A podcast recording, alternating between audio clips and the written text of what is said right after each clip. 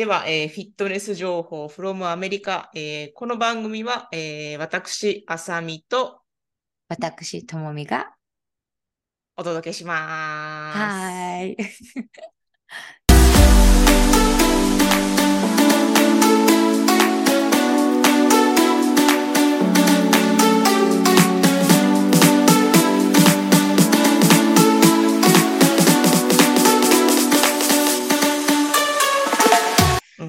私よくクライアントさんに言うのが、うんあの、えっと、失敗をしないうん、ものを目標にしてくださいって私よく言うんですよ。新しく特に来るクライアントさんは。はいはいはい。すごくはいそれが私は大事だと思ってうて、んうんだからうん同じですよね、あさみさんが言ってることと本当に。うんだからあれですね、うん。成功体験を積ませていく、積んでいくっていう過程を踏んでほしいっていうことでですすよね。うんそうですね。ん。そしたら、うん。あ、自分できるんだっていう自信がつくし、あ、うん。自分って続けれるんだっていう自信にもつながるので、やっぱり、うん。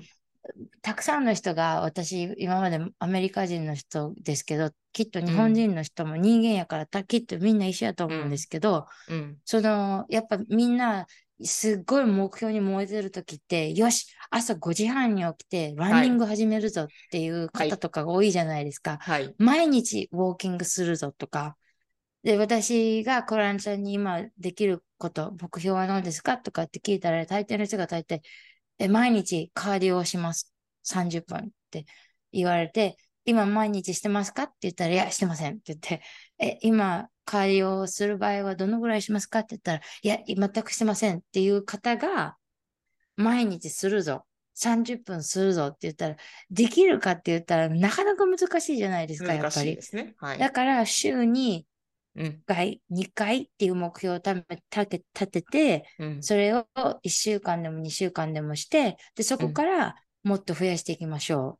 時間をもっと増やしていきましょうっていうふうに、うんあの、できることを目標にしませんかって私よく言うんですよ。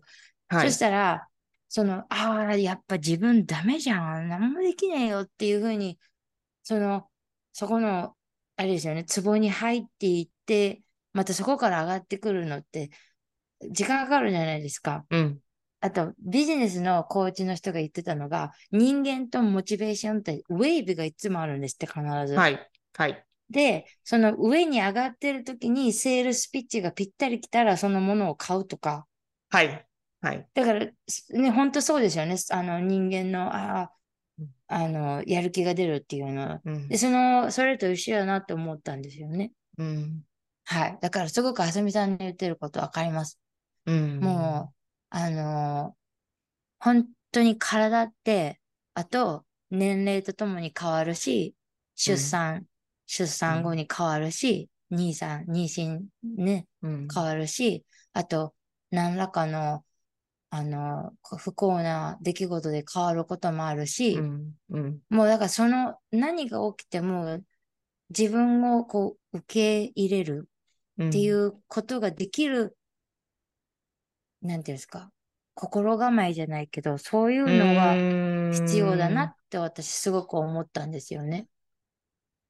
すごく、でもそのすごく、うん。はい、その何が起きても、そのぶれない精神というか、はい。あの、心持ちって、はい私ね、ワークアウトで、こう、形成できるような気がするんですよ。あ私もそれ思います。うん。すごく思います。ワークアウトすごくいいと思います。その本当にいろんな意味で。だから子供にいいって言いますよね。あのワークアウト。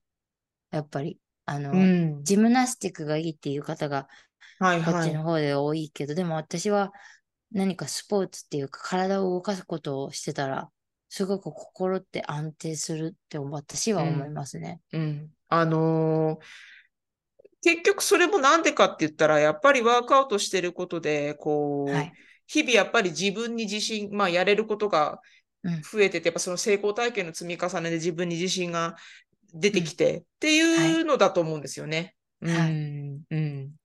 だから、あの、自分のことじゃないですけど、うん。出産、妊娠出産して、すごい、うんもう本当に腰が大変な状態にいる中で、やっと最近、こう、動かせるようになってきて、だからワークアウトするのに、もう本当、あさみさん、私、あれですよ。本当今一からですよ。もう、それ、その、そ。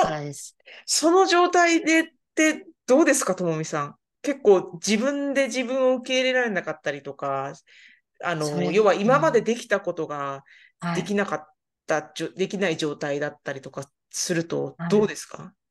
あの、例えばですけど、腕、うん。なんですか、バイセップカール？はい。もう5パウンドすっごいこの前きつかったですからね、やった時に。これ5パウンドや。あ の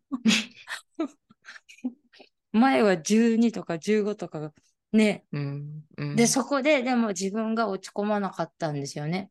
あ、やっぱ自分の、その今まで、その心を鍛えてこれたのに、よかったなって思いました。だうから、あんまりん。落ち込んでないんですよ。その、その、今、一から始めてる自分のことに対しては。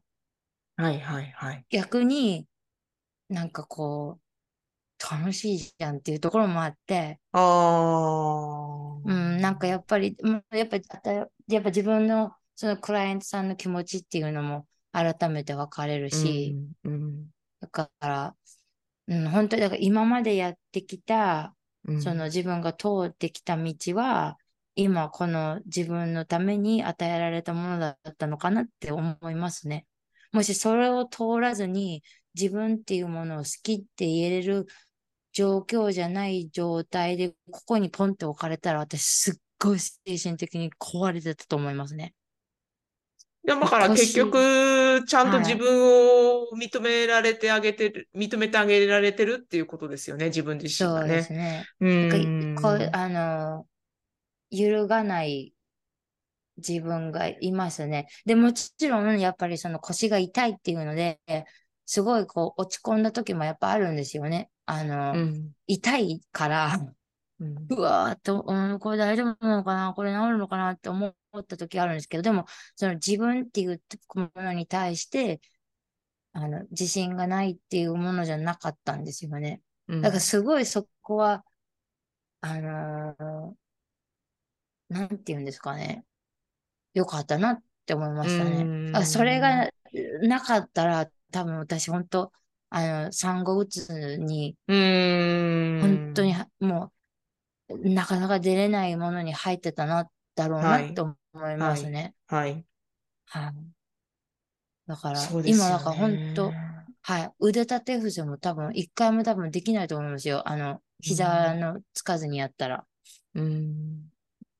うん。でも、逆に、ここからどれだけ発達するかっていうのを見てほしい部分はありますよね。クうライアントさんたちにん。も。うん。できるんだよっていう意味を込めて、もう将来のクライアントうさんにも。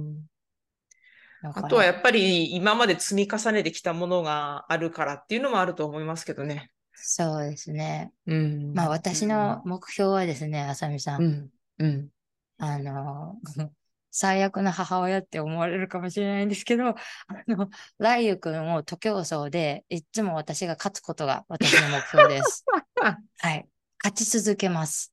で、勝ちができなくなった時に、うん私の、私の役目は終わったって思いますね。その母、あスポーツの方の、あの、なんですか、運動の方の母親としての、あの、責任っていうんですか、変な責任ですけど、でもその、やっぱ、兄弟がまだいないから、作るかわかんないですけど、ね、やっぱ負けるっていうことを知ってほしいので、母親に負けるっていうのがどれだけいいことなのかわかんないですけど、でもやっぱり負けるっていうのを学んでほしいし、あの、その、イエーイ、 Mommy 勝ったっていうので、あーってなってたらいいんだよ、いいんだよ、次頑張ろうねっていうので、で、私を超えたら Daddy がいるよっていう感じ。それがゴールですね、私たちの。